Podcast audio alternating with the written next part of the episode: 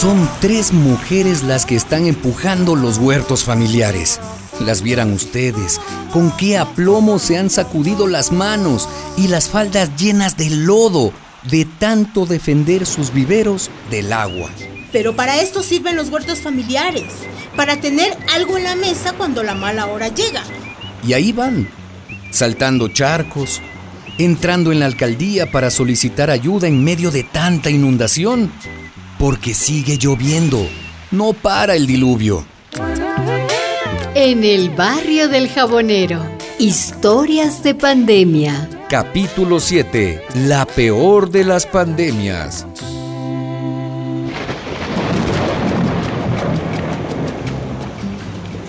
Me alegra verla, doña Gumercinda. A mí también, alcaldesa. Y a ustedes, vecinas. Gracias, alcaldesa, gracias. Me cuentan que los huertos familiares ya están dando que hablar. Sí. Sí, sí, sí. Muchas familias están siguiendo ese buen ejemplo. Sí, alcaldesa. Esta encerrazón nos enseñó a hacer el pan en casa, a sembrar nuestra comida Claro. y no tener que estar colgadas de la teta de los que venden en el mercado. Pero, ¿y los huertos no se han estropeado con la inundación? Sí, algunos se han perdido, pero la mayoría se han salvado. Ay, qué bueno. Aunque con estas aguas hay algo más urgente todavía. Ya lo sé. Muchas familias no tienen que comer. A eso venimos, alcaldesa. Y ahí estaba aquel trío de mujeres, bien decididas, explicando su plan de colectas y de banderas blancas y rojas. Alcaldesa, Dígame. ¿y cómo nos puede ayudar? Veamos, Gumercinda. Voy a poner las camionetas de la alcaldía para buscar y llevar los aportes de la gente y las raciones de comida a quienes necesitan. Pero eso está muy bueno, claro.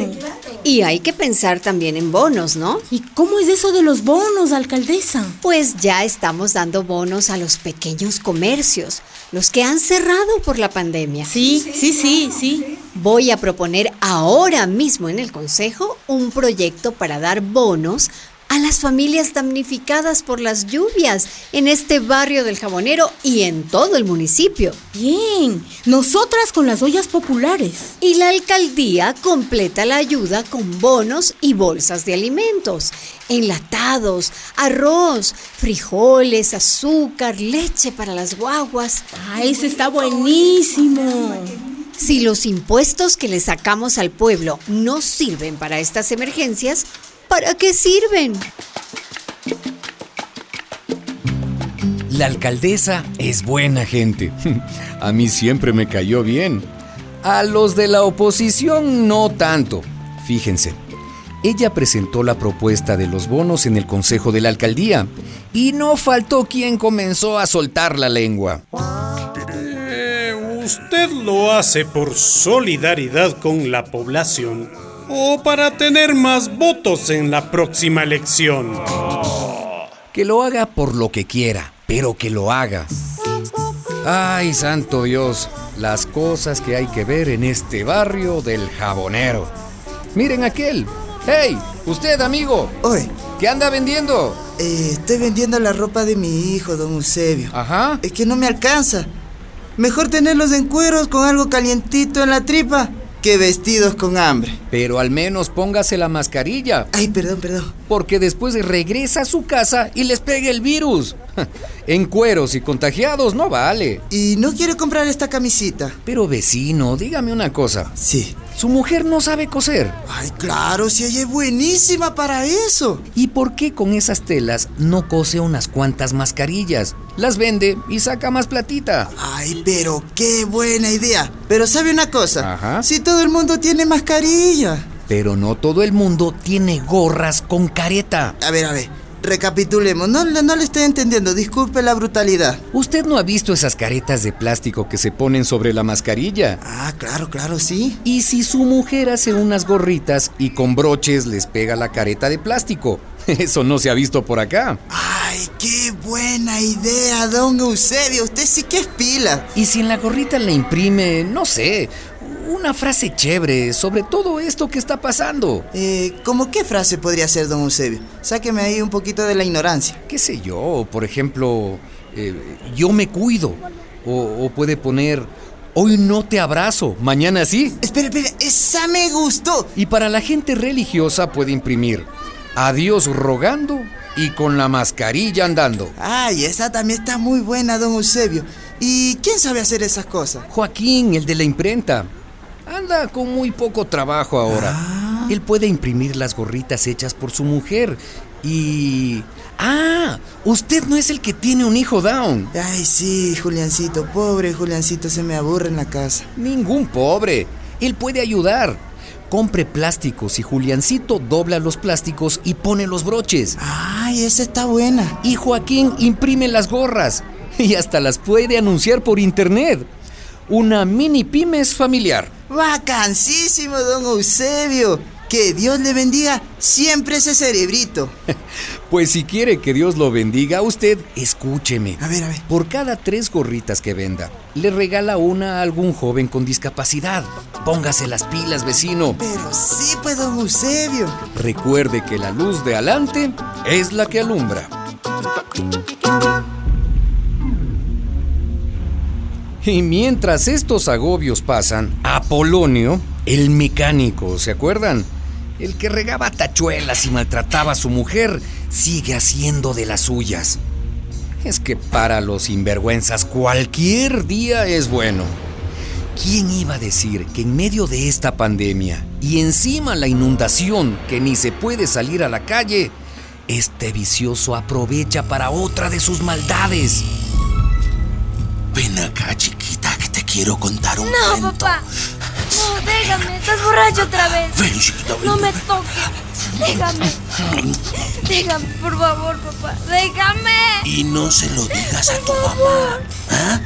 Porque te mato. Es nuestro secreto, sí, chiquita. Nuestro secreto. Yo conozco a Marta, la mujer de Apolonio.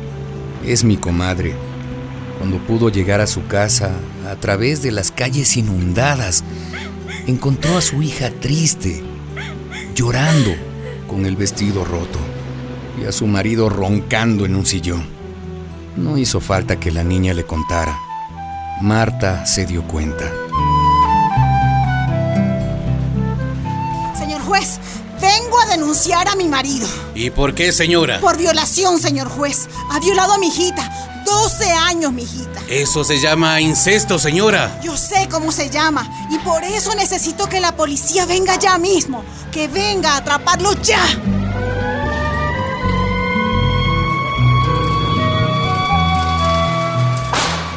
Apolonio Gutiérrez. Hay una acusación muy grave en su contra. Bueno, no tan grave, señor juez. Lo que pasa es que Dígame, dígame, ¿qué pasó? yo me tomé unos tragos. Me, me metí tanto alcohol que, que, óigame, cuando toso, en vez de contagiar, desinfecto. No le encuentro ninguna gracia, señor Apolonio. Las pruebas indican que usted abusó de su hija. Yo. Es un delito gravísimo. No, señor juez, no, no, no, no. A, a ver, usted es hombre, ¿no? ¿Y lo comprende? ¿Cómo? Es que esa niña, que ya no es tan niña, me provocó. ¿Qué? ¿Qué? ¿Cómo? ¿Cómo? ¿Cómo que le provocó? Se puso a, a coquetearme medio desnuda. Usted me entiende, ¿verdad? Yo, yo, mamá, yo no hice nada. Yo estaba durmiendo. Créeme, estaba durmiendo. No tienes nada que explicar, mijita. Yo te creo a ti. Ese monstruo va a tener que pasar muchos años en la cárcel. Esta es la radio Buen Vivir y tenemos una noticia triste, indignante. Se trata de una violación, la violación de una niña. Reservamos los nombres, por supuesto. Y para conversar de este delicado tema, hemos invitado a la alcaldesa Magdalena Ayala. Buenas tardes, alcaldesa. No tan buenas con esta noticia, Lula, pero en fin, un saludo a la gran audiencia de esta emisora comunitaria.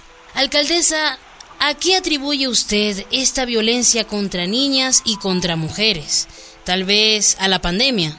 Bueno, con la pandemia ha aumentado el número de casos y denuncias, maltratos, insultos, golpes. Pero esto no es de ahora, ¿no? La violencia contra las mujeres es la peor enfermedad, la peor pandemia que padecemos en nuestro país y creo que en el mundo. Violaciones de niñas. Y de niños. De niños también, así es. Una pensaría que son casos excepcionales. Desgraciadamente no, Lula. Hay que aceptar que son más frecuentes de lo que pareciera. Incestos, padres, padrastros, tíos, abuelos. Es algo monstruoso. Alcaldesa, ¿y qué solución tiene esto? La educación sexual integral.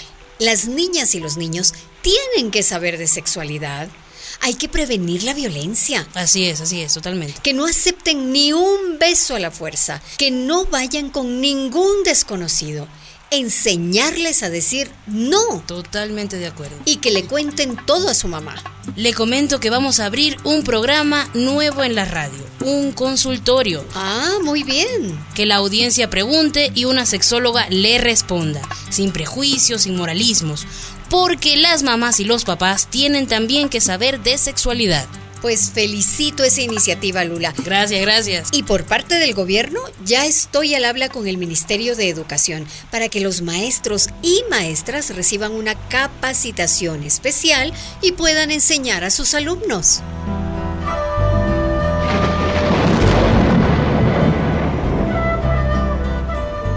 Me lo contó Marta, la mujer de Apolonio. Ella es mi comadre y me tiene confianza.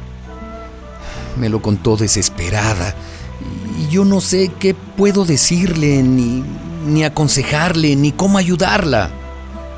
Ese canalla la violó y me la ha dejado preñada. Y ahora, y ahora, ¿qué puedo hacer yo?